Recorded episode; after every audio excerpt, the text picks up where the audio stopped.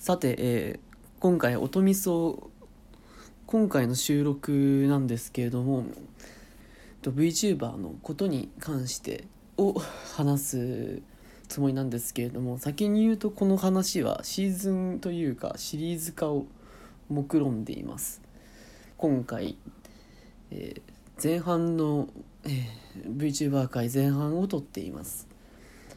でちょっと本題に入る前に少し VTuber とは何なのかっていうところと今回特に取り上げる月のミトっていう存在が一体何なのかっていうのをちょっと自分から話させていただければなっていうふうに思います。あちなみに自己紹介をくれました、えーもう毎度なのかわかんないですけどそろそろ毎度ではなくなると思うんですけど田島です。よろしくお願いしますね。VTuber というものなんですけれども、まあ、バーチャル YouTuber っていうのが正式な名称名称ですよね。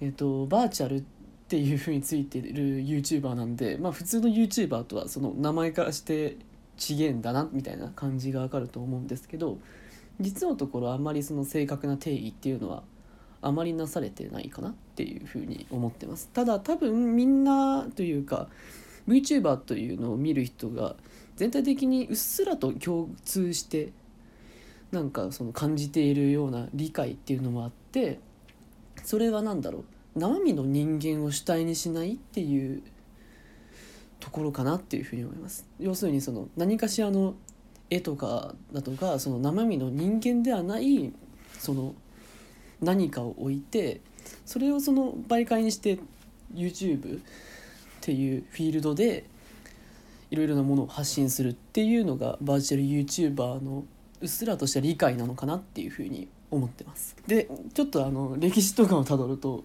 ちょっと自分もそんなに詳しいわけでもないですし結構実はいろいろとなんだろうな歴史がいろいろな根深い話でもね割愛しますけれどもえー、と今現在の話をすると日本のバーチャル YouTuber っていう風になると結構その大手と呼ばれる事務所がありましてでその中でもホロライブっていう事務所と、えー、二次三次っていう、えーあれは何て言うんだろうなグループって言えばいいのかなっていう、まあ、くくりが今二大巨頭とされているのかなそしてその中で今回取り上げる月のミトという存在はその後者の方二次三次の方に所属している方ですね。えー二次三次の中でも最初期に現れて、えーでそこから、あのー二次三次が人気になる状態を牽引してきたと、まあ、言っていいのかな。そういうかなりその影響力としても二次三次内外にも影響力がかなり大きい方ですね。でその人があの去年だな去年だよね去年の8月ぐらいにファーストのアルバムをリリースしたんですけれどもそのアルバムがもうあのリリース直前直前じゃないわ。リリース前から制作陣が明かされていたんですけれどもかなりその面白いラインナップというかすごいなみたいな。すごい人を集めているラインナップだったんでちょっと個人的には注目してたんですけど、えー長谷川博士とかあとは堀米康之かな？あとは、え、朝ちゃんあの巡礼の人とかあとは人っていうか朝朝ちゃんなんですけどまあなどなど結構そういった制作に携わる方々の面々が結構強くていろいろな面でそのなんか期待というかなんかその心待ちにしてたんですけれどもいざ聞いてみてかなりなんかこう上面白みたいな感じになったんでちょっと話したかったんですけれどもちょっと旬をかなり過ぎた 時期にこれを出すことになってしまいました。あの収録自体も結構遅くなっちゃったんですけど。さで月のミトのそのアルバム「月のうさぎはバーチャルの夢を見る」っていうアルバム今あのサブスクでも全然聴けますのでもしよかったらちょっと聞いてみてからこのポッドキャストをちょっと少し聞いてみてもらいたいかなっていうふうに思います。というのもちょっかい雑に話しちゃっているので、えーちょっと これをきっかけに知るというよりは知ってる人に向けてこうだったよねみたいな感じで復習というかレビューちょっと喋るぐらいのテンションになっています今回の前半ではこの月のミトのアルバムに関してをちょっとさらっと話してそしてその次の回で、えー、ちょっともう少し全体的な話や他のアルバムや作品についてもちょっと話せていけたらなっていうふうに思っています。というわけでちょっと前置きが長くなりましたが、えー、よかったら聞いてみてください以上です。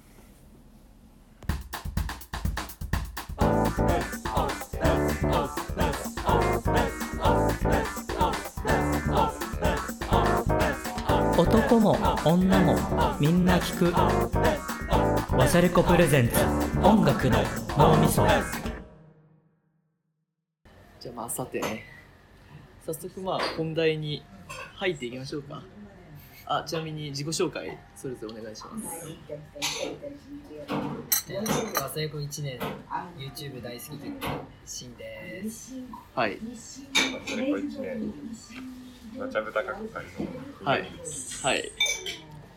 おしゃれ子1年、えー、バチャブタになりたい片沼ソウルです、はい。よろしくお願いします。よろしくお願いし願望なんだまあ、というわけで、ね、今回、えー、と話すのが、えー月のミトっていう人の出た、えー、とちょっと月のミトっていう人がバーチャル YouTuber っていうくくりで語られる人が今年に8月だな？8月にアルバムを出してでそれが結構あのまあいろいろと反響があったんですけどそれをちょっとあの話してみたいねっていうことで話す感じなんですけれども。でこの中で月のミトの、えー、と本業というかバーチャル YouTuber としての活動をちゃんと見てるのは、まあ、三谷と俺ぐらいかな。うん。あそうですね。そうだね。全部追ってるわけじゃないですけどうん。有名なやつとかはちょこちょこ見るって感じですね、うん、俺もそんなに見てちゃんと追ってるわけじゃないけれど。ねでシンとまあソウルはそんなに見たことない。そんな見たことない。だね、見たことないです。全然わかんないです。まあ、なので今回はなんかそのバーチャル YouTuber としてのその発配信とかのそういう遺憾ではなくて単純にシンガーとしてのなんか月のミトの話ができたらなって思うんですけれども、はい。聞いてみてどうでした？それぞれ。なんか大まかな感想は。うん。ジャンルですジャンルいろいろやってるなそうだね。っていうのをまず最初思いましたね1曲目から朝ちゃんの曲をやってでその次になかなかキャッチーなあれは佐々木智子の作曲かなうん。のやつをやったけれどもなんか振れ幅が広いなっていう、うんすごい広いすごい広かった。確かに。でそして長谷川博士の作曲もあり、入ってますね。ね、で後半の方にかけて堀米さん麒麟寺の兄の方だっけ、あうん。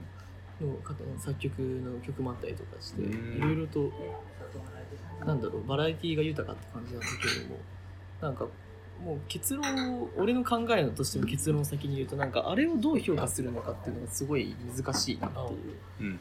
なんかそのアルバム自体の統一性とかのことを考えると月の実と全く知らない人間からしたらなんかその散漫な印象を受けるかも。確かに。確かにそれはそうかもしれない。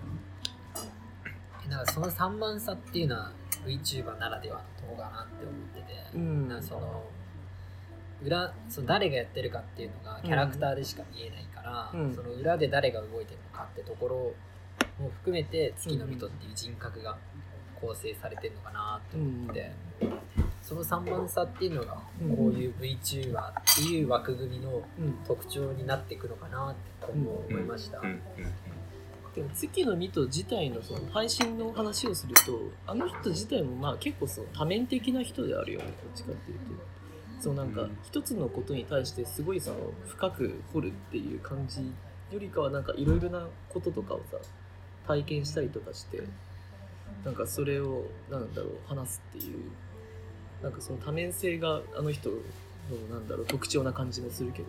なんか月の実とそのその人自身のうん。行く曲のプレイリストがうん。結構こういうノリというか、だよね。ジャンルが寄ってなくてみたいなのが、まあその追ってる人うん。の中でこうよく言われることとかうん。雑すぎるプレイリストみたいなそういう空気感みたいなのがあって、それをこの歌側としても、うんそのまま自分のその好みがうん。実は同じ色の配色で出てるみたいなうん。感じもありますよね。そうですね。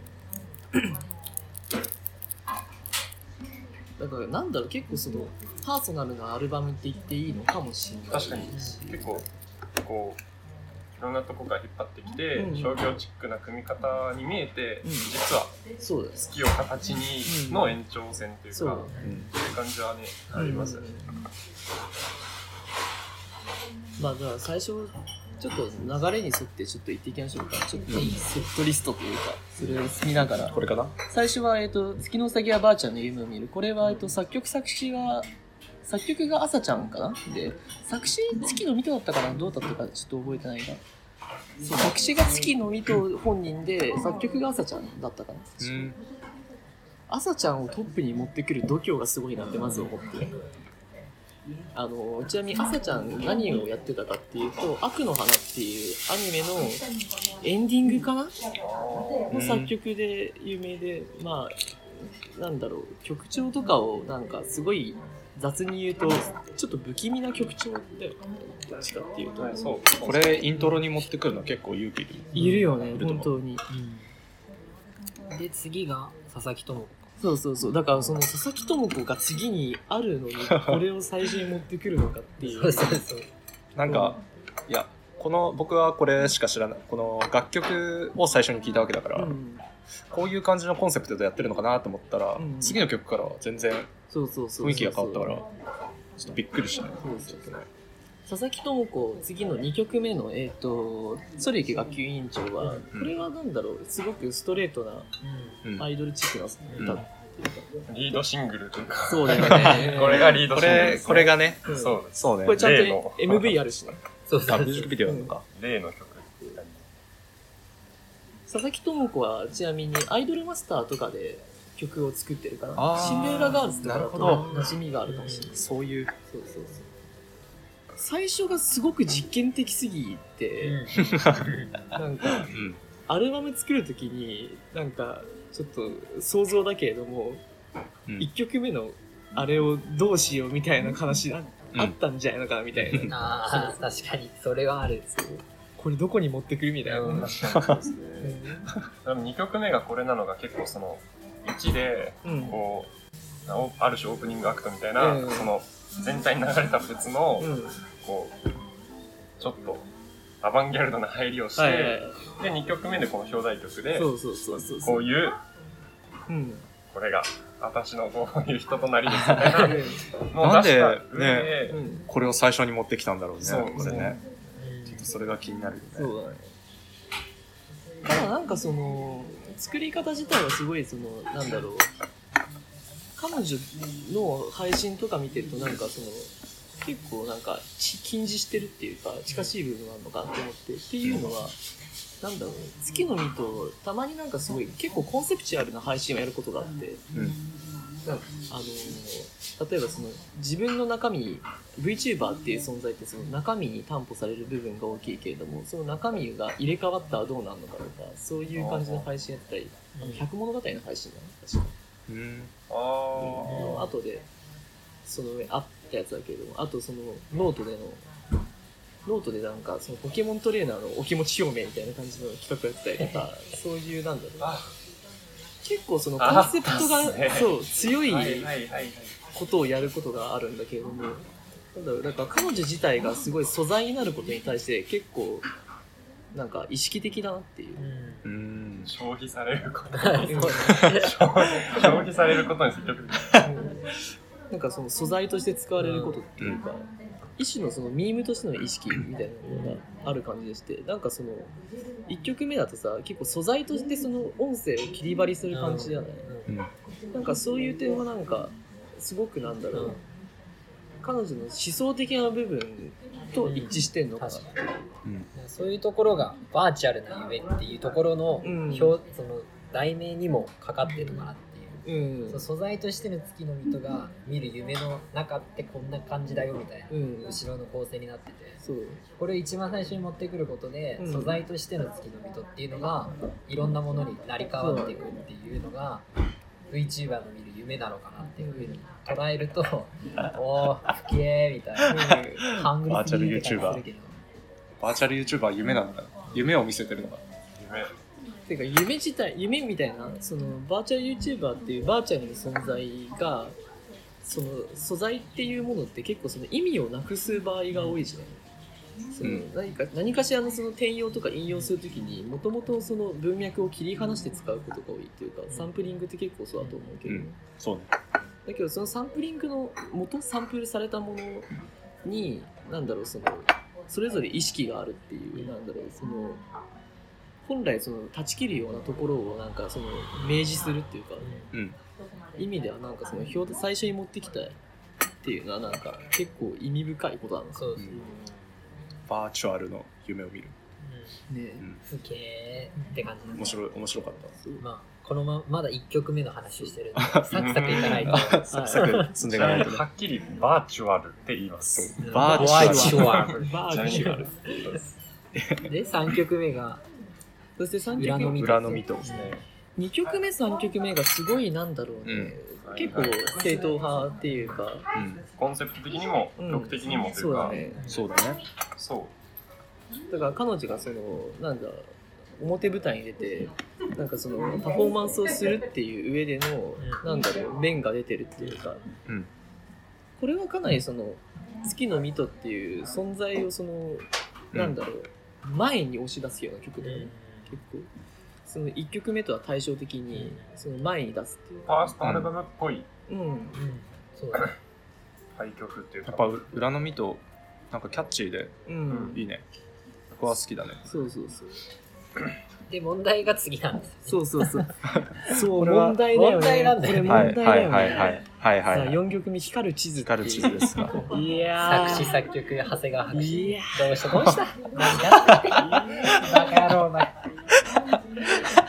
聞いた時おおおおばどうしたどうしたって。いやだから俺さ Spotify で聞いてたんだけどさ俺無料に戻ったんかなみたいな。そうそうそうそう。そうランダムのさあれでやってきたんかなみたいな。ランダム再生かみたいな。だってさイントロさ「でーんでーんでーん」からさもうさ拍手拍手みたいな。えええってなりますよこれ、昨日、駅の中、駅構内で聞いたんだけど、一人でゾクゾクしてた。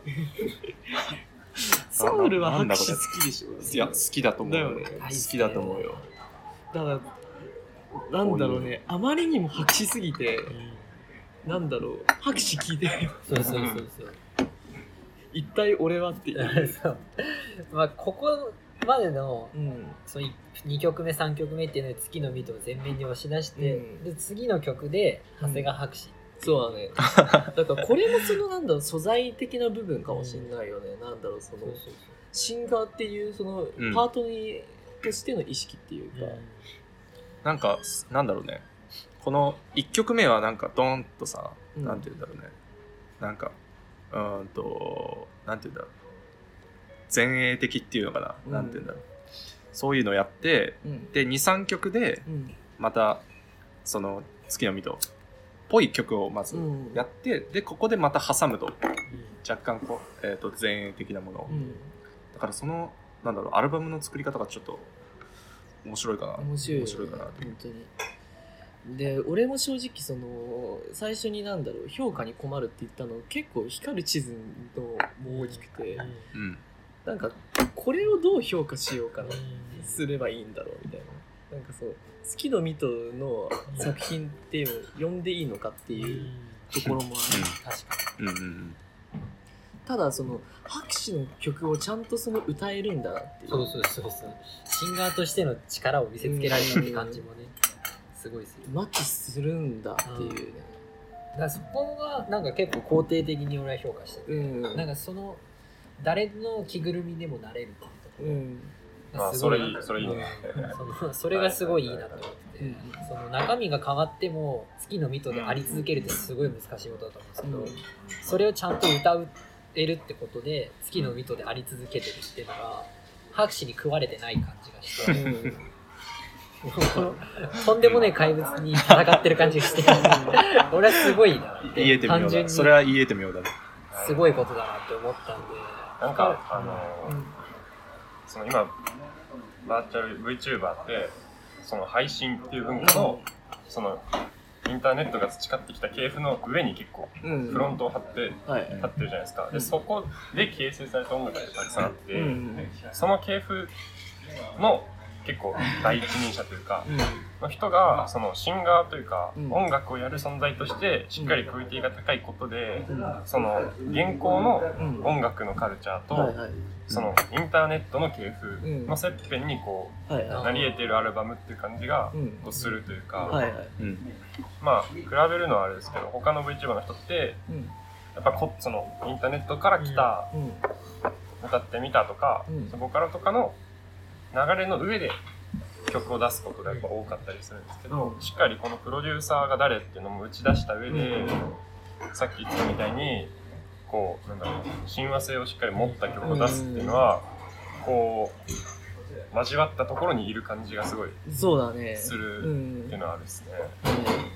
その最近だとさヒップホップでもさのところでも顕著だし一昔前だと渋谷系でもそうだったけどトラックメーカーとパフォーマーを分けるっていううんのがやっぱその最近またその揺り戻しであるけど、うんなんだろうなんでそれをなんかヒップホップみたいなラップではないような歌物としてできるっていうものの証明でもあるのかなっていううんのもしたかなっていう。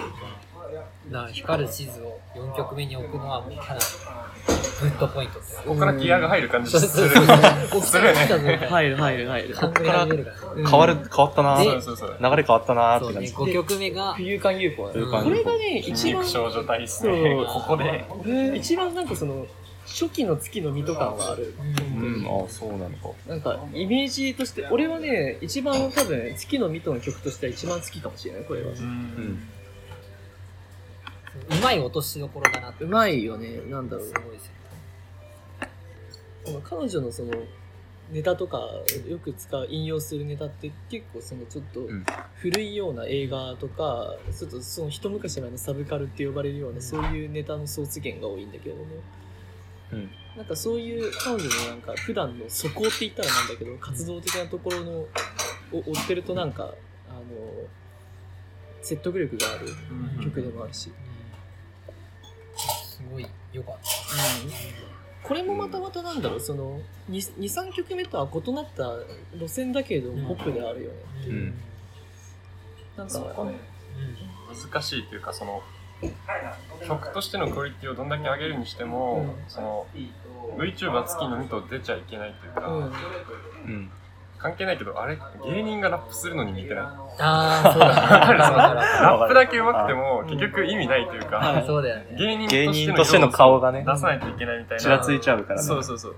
その難しさ、逆に冷めるじゃん。その、ただラップが超うまいうん芸人って別に、うんお前何ってなるから、そうだねそう。いう、その、こう板挟みのね、うん難しさが、それがうまいっすよね、めっちゃこのアルバムは。バランスがすごい。UFO とか、まさにそうだよね。うんうんうんこれね、完璧に歌い切ってる感があるね。なんか歌い切ってるっていう感じもするしなんかちゃんと自分のものにできてる。あ咀嚼してる感じがすごいしたから、なんかノイズがないんだよねそこまで。そうだね。やっぱもともとその馴染みがある曲、馴染みがある人による曲っていうのもでかいところだと思うし、だからこそなんかその、ちゃんとその、ここでちょっと彼女のそのルーツっぽいところにも立ち戻ってるっていうか、なんならその、1曲目の、その、朝ちゃんが作曲のやつもルーツに戻ってる曲であるから、なんかその、月の水戸の過去と現在っていうのが行き来してる感じもするしね、うん。この「冬館 UFO」を 5, 5曲目に持ってきて一回そこでまた立ち戻れるっていうか、うんだからそういうところでいろんなものの構成になってるけど、一つのものとしてまとまりがあるっていうのも、ある意味オーガナイズドコンフュージョンみたいな感じで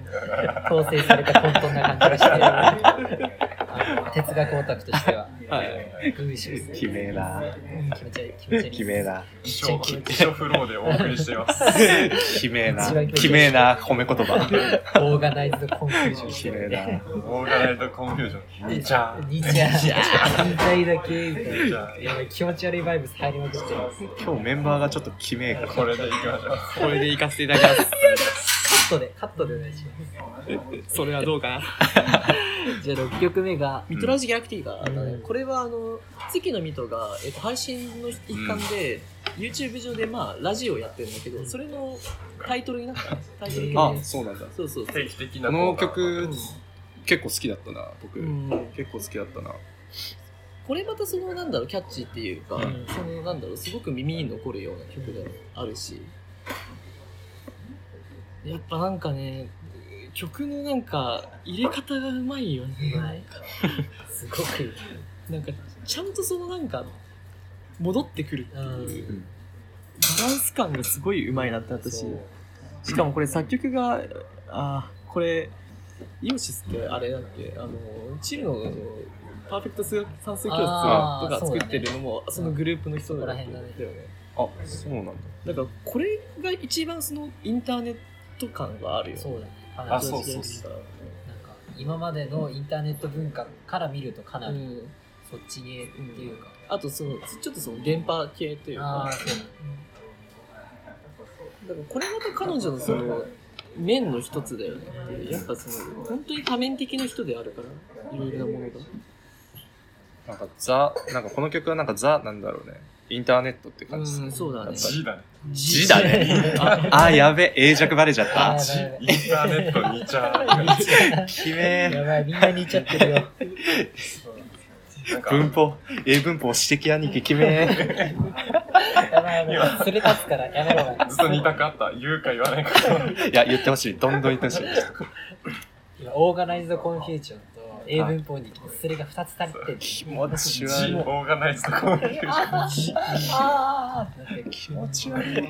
オーラルシガレッツみたいに言わないでくださいいやなんかアルバム通して聴いた時に、うん。この曲が浮いてないことで、うん。改めてその他の画が強かったことを、思い知るよ再認識するというかこれが浮かないっていうのがおかしいそうそうそうあんま浮いてないんだよ混沌としてるんだよね。全体的に。なんか7曲目にスッてやってきておお普通おに普通になんかさらっとこねれこれ最寄り自分の最寄り駅からさ自宅まで聞いてたけど俺ずっとなんかニヤニヤしながらずっと聞いてた。こうれん。なんか昔のね心をね作られてる感じが。ああいいみたいな。あいい。なんか懐かしいなっていうそう。ねちなみにあの彼女はバーチャルのアイドル的な感じの、まあ、立ち位置でもあってなんかこれはねえっと彼女のや彼女が入ってるグループが二次三次だけれども二次三次ともう一つでホロライブっていうあ二大バーチャルうん事務所みたいなね、そういうところがあるんだけれども、うん。ホロライブの方がそのアイドル系っていうのは強いけれども、うん。その二次三次の方がそのなんかアングラな感じっていうかそうはいう匂いも残しつつみたいなプロモーション的なところもあるけれど。も、存存じております。それは存じております。よくよくヒジャウによく存じております。よ く存じておりワイチュアルバーチュアルじゃあ確かに。二次三次内ではそのシンガーがまあ結構いるんだけど例えばその、えー、と月の水戸の同期の樋口楓っていう人とかもいたりするけれども彼女はその結構その王道なポップな感じをやるけれども月の水戸はそういうところに対してちょっとその反則的な感じのものを出してくるし。うんうん。でもその反則っていうかその少しそのサブの中での王道みたいなところがあるじゃん、こういう意味ではそのまさにそれなのかなっていう。だからやっぱそのサブカルっていう名前は伊達ではないなっていう で7曲目がうん「部屋とジャングル」部屋とジャンこれが一番ね難しかった。そうだね。かなりそう評価しにくいというか。これが一番難しかった。本当に。あの他の曲がさ結構そのジャンルで言うとちょっとそのエッジな感じじゃない。だからそのそこでかなりその普遍的なポップを持ってくるのがどう評価すればいいどう評価っていうのもおかしいけどどう聴けばいいんだろうっていう、取り込みやすいうん、キリンジの兄がね。の方だね。そうなんだもう打開してめちゃめちゃ本当にそのなんだろう。堀米さんだな、うん。すごいあ感じ。ーここあーここ好きだな。ちょっと今聞聞きながら話してるけど。ぽいねただその言われてみればぽい。今までの彼女のその曲がどっちかっていうとその非日常的な感じの曲でそのなんだろう、そう見せるっていう前提の曲っていうか。なんかこの曲が一番そのなんか内省的なところに戻ったっていう,、うんうん。っていうか。多分前世こういうのが好きだったんだろうなっていう。のをすごい感じうん。てそうだね。あとそのなんだろう筋肉少女隊とか長谷川博士とか、そこら辺さちょっとそのなんだろう言い方悪いけどさ普通の人生歩んでない感じの曲ではあるじゃない。まあまあまあまあ。だから言わんとしてることはまあ。そこからこの曲になるとなんだろう。あちゃんと普通の人生も歩んでるんだみたいなそういう安心感もあって。いう、世界観全体で聴く曲から、うん、こう一行で見れる歌詞というか、うん。にこうキュッて一回戻る感じうんがありますね。だからここでちょっとキュッと締めてる感じがして、うん。歌詞歌詞がねいいこれは。歌詞がいいね。歌詞がいいそう。これ、歌詞も堀米さんかな。うん作詞作曲だあしそれ以外うはわ歌詞がいいそう。もうそう、いや、俺歌詞、歌詞がいいなって思った。うん一番驚いたのはさその作曲そのリストが発表された時に俺堀米さんによくオファーできたな。みたいなそしてよく受けたなっていう、すげえよ。堀米さんもそのうん なんかチャレンジ精神すげえなみたいなこれ、サタでヨガ諦めてっていうのが、ね。俺、ここで来ちゃったね、もそのさ具体的な何々をするが続くじゃん。うん。サースで怖くなってっていう。うんうん。この怖くなって。このねこれがいい言葉にはねうんしづらいけけどなんか VTuber っていうさそのちょっと現実とは一歩引いたネットの住人っていう感じだから、うんけどその人たちそういう月の人がその日常だったりとかのうん。サーだったりとかその曜日感覚だったりとかってところにフォーカスして歌うってところもすごい面白いなと思って、そう、中身がすごく見える、結構そのさ現代のさその TikTok とかもそうだけど現代のそういうさ若者って言ったらあの俺も若者ですけどってあるんだけれども。我々。我々はね。もっと下の世代とかはもっと顕著だけれどもさ見られることにすごい意識的じゃない？自分が誰にどう見られたいのかっていうものをものすごくその想定してやってるっていうのがあって。でもそういう風になるとさこうなんだろう見られることに意識的になるとさなんだその内面みたいなところがさちょっとどうしてもさ描けなくなるじゃんうん。だからそうなんかその日常っていうものが描けないっていうか普通であることっていうものがはい描けないっていうはいはいはいはいはいはいインスタグラムとかそうじゃないそうそうそう最たる例だよね。そう、だから、ね、きらびやかな自分をうん、映し出すためにやるみたいな。そうだはいはいインスタグラムのためにカフェに行くみたいな。だからそのきらびやかな中にこれが入るっていう。なんかそれをこうそういうのを含めその立つ側の VTuber としてうん。木曜日に怖くなるっていう、えそう。そうね。なんか、これが、なんかリアルなんだなっていう。わかるよね。木曜日怖くならない木曜わかるわかる。わか怖くなるるわかるそうそうそうわかる。わか木曜日怖くなるんだよね。日、木曜日怖くなる。やっぱそのね取り前が一番怖いんで。そう。土日月ってさ、まあ、金金土日月って結構コンテンツとしてうん。色がある曜日、うん。その前というか。そうそうそう。なんか、あ、木曜日、あ、確かに、みたいな。えこれジェットコースターそのう。何もない時間みたいなそうえ今から金に入るんですかみたいな。そう。木曜日って怖くなるんですよね。気まず気まずっていう時間そう。帯でこう登っても降りてもないこのなんジェットコなんースターとも言えない。今ってなる。金曜日のような高揚感もなければ。そうそう。そう水曜日のようなあまだっていう感じなんですけど。プラスもマイナスもない。折り返し地点みたいな時間だから内政がね。なんもないな、みたいな。そうやっぱ堀米さんの曲語れるね。これはマジで。語れるね。歌詞を見るとこれ感じがするっすよね。やっぱ語れるね。40分ぐらいこれで話そうかな。でちゃんと月の水戸がこれに説得力を持たせる歌い方をしてるそこがすごいんだよね。うん。拍手でも言ったけどこれもちゃんと月の人自身の曲にできてるってそうそうそうそういうところが作詞もすごいし歌い手もすごいっていうところだと思う。なんか拍手の曲が結構そのどこにもいない感っていうのがあるけれどもその月の水戸のこれのその部屋とジャングルに関してはこのなんかいるんだっていう確信を持てるっていうかだから結構俺はねその光る地図と対になる曲であると思うなそのうん。どこにでもいる月の水戸っていうのが部屋どこにどこかにいるっていううん月の水戸では部屋とジャングル。でどこにもいないっていうところで光る地図っていうのがなんかあってっていうか。そういう見方もあるのか確かにそうそうね。なんかそそういうそういう意味でなんかそのまあ変な言い方だけどやっぱ安心感は覚えた、うん。なんかすごいいいなって感じがしたし、でそれを踏まえて8曲目最後の最後じゃ8曲目の「Welcome to the Games」で。そう、 Welcome to the 現世、これね、やっぱ取り前だから一番ね、うん。これ。これどうでした？いやーよかった。だから,、うん、だからこの自分のことをすごい歌ってるうん。部屋とジャングルっていうのを踏まえて「Welcome to the 現世」うん。その VTuber 業界で前世っていうのがはい。自分たちの。その VTuber になる前の自分たちっていうのを歌ってて、うん。っていうのを指してて、はい。それで現世に来てるってわけそうだね。この構成的にもうさ VTuber としての私ってこうだよっていう風な表題になってて、すごい、これは意味深な、ん。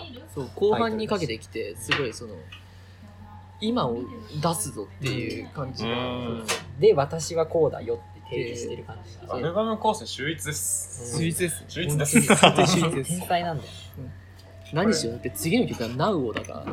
そう。そう、本当に後半にかけて現在を歌うっていう。リアルウェルカムトゥザ現世はジュディマリでしたっけ？ジュディマリだね。はいはいはい。うんしかし、ジュディマリ持ってくるのも、まあ、うまいところで す。ジュディマリもさ、普遍的な人でもあるから、その、なんだろう、もうその、そろそろ古臭くはなるけれども、ただその普遍的に聴けるっていう存在であるじゃん、ジュディマリっていうのは。だからその、現在、過去から現在っていうところでもあるけれども、エッジからその普遍っていう部分でもあるなっていうのはちょっと思って。だからその大月健二のその筋肉少女隊のそのなんだろうな。えっ、と冬間 UFO でちょっと潮目が変わるっていうか、うん。エッジの部分から若干その丸い部分を見せてくるっていう。なんかそういうなんだろうつなぎもうまいっていう。だからやっぱすごいコンセプチュアルなアルバムだよね。っていうすごい。その彼女のその多面性っていう部分に理論的な紐付けがあるんだっていうなんかそういう風に勘ぐった見方をしなくてもちゃんとアルバムとしていろんな面があるんだなっていう風にも受け取れるってところが、いろんなシーソーが。こそう乱立しているというか、うその本当にうまい部分でもあって本当に。キャッチーだな。なんかやっぱ編集能力がうまいなっていうのはやっぱその配信見ててもなんかその VTuber としての実力が地形が違いなってすごい感じるやっぱ彼女の売りだと雑談配信とか結構よく有名なんだけれども、うん。あとそのコンセプトありきの配信っていうかそれでもやっぱその企画能力とかその統一感を持たせる能力っていうのがなきゃいけなくてだからそのやっぱうまさっていうのをなんか認識させられるっていう、で次が9曲目のナウなおそうだね。これちょっと一人で聞いたらちょっとねきつかったね。あきつかった？あああこういうそうなんだみたいな。歌詞がちょっとね。これまたパーソナルな曲だよね本当に。あああってなっちゃったね。だってもう最後はさ飛び跳ねて叩いようだよ。うん。最後の歌詞が。最初がさ、その不安があってさ、さいでも最後でさ、飛び跳ねて叩いようやつさ、よし、これで終わるぜみたいな。そうそうそう。成功だしね。うんあ、そうなんだ。そうなるほど、そこは把握していなかったです。あ、本当だ。へーあ、聖子じゃん。伊藤聖子。そう、そうなんですえね。ー、伊藤聖子。そう成功がかだからそこもすごいなってところだしうんしかも伊藤聖子って言ったらそのラップのね、あの日本語ラップの原点的な人そうでもある。口ロロでそう。ヒップホップの初期衝動から始まるそう。そうそうそこっていうのもすごいうん。意味があるなと思った。だ。から次アルバム作るんだったら、口ロロ参加してほしいよね。口ロロ戻るの ヒップホップの初期衝動突き動かされて今もほらほうから始まるあの原点に帰る。同性婚だ。クチロロが作った曲をちょっと月のミトが歌ってるのを聞いてみたい。ヒップホップの初期衝動。いやヒップホップじゃなくてもいい別にいや口ロロ そう口ロロの聖光がやってるし、うん。その聖光がかかるビットワールドでうん。入って懐かしい。そうそうそうでニート東京見てくれたら分かると思うんだけどニート東京で聖光がなんでビットワールド出たのって聞かれてその時にはすごい実験的なことをしてるからっていうのがあったから、その聖光がかかってるってところもまた道が大きく開けたなって感じがすごいして。ナウオってところもこれからの VTuber っていうかはいはいはい。VTuber シンガーとしてどんどん可能性が広がったなって感じがすごいするかな。お、最初語りから始まってさ、うん。どんどんの、なんだろうね、ビートに乗らせていく感じが、はいはい。成功っぽい。そうすごいはい。東京ブロンクスっぽい。ぽいぽいぽいぽいぽい。ぽいはいはいはい。ぽい。個人的にはね 勝手になんだろう安易な考えだけどピーナッツくん意識したんかなみたいな。で最後のムーンですね。最後のリミックスが。ムーンの再録バージョンか、うん。アレンジバージョンか。もう一番ムーンが好きですこのアルバムの中で多分。すごい良かった。あのムーンはこれはあの月の水戸のファンが作ったファンメイドの曲なんだけど。あなるほど。だへからでもねその改めてそのファンメイドの曲の強度を思い知ったー。はいはいはい。やっぱ、コミュニティとして強いというか、共有してるね、空気がある分、形になりますよね。やっぱ最後にこれを持ってきて、その彼女足り得てるものが彼女ともう一つあるんだっていうのをあ、なるほど。示すやつもあるし、やっぱりでも一番収穫かもしれないですそのムーンの曲としての強度が再確認できたっていう、この中に全然埋もれないっていう。そうだね。最後またこれ持ってきたのが良かったね。そうだね。えーさていかがだったでしょうか？ちょっと聞きづらいかったと思うんですけどすいません。あの撮った場所があの撮った場所だったんであのかなりそのちょっと雑なんですけれどもほんちょっとねもう申し訳ないっていうばかりですこれに関しては。えーただ本当にその曲ごとにいろいろなその特色がありつつもそれをうまくまとめられている月のミトっていう存在の面白さっていうのが一番そのこのアルバムの見どころというか聴きどころなんじゃないかなっていうふうに個人的には思います。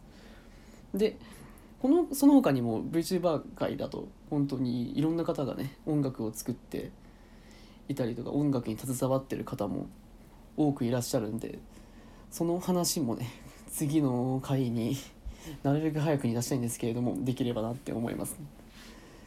というわけで、えー以上で VTuber 界前半でした、えーここまでお聞きいただいてありがとうございました以上田島でした。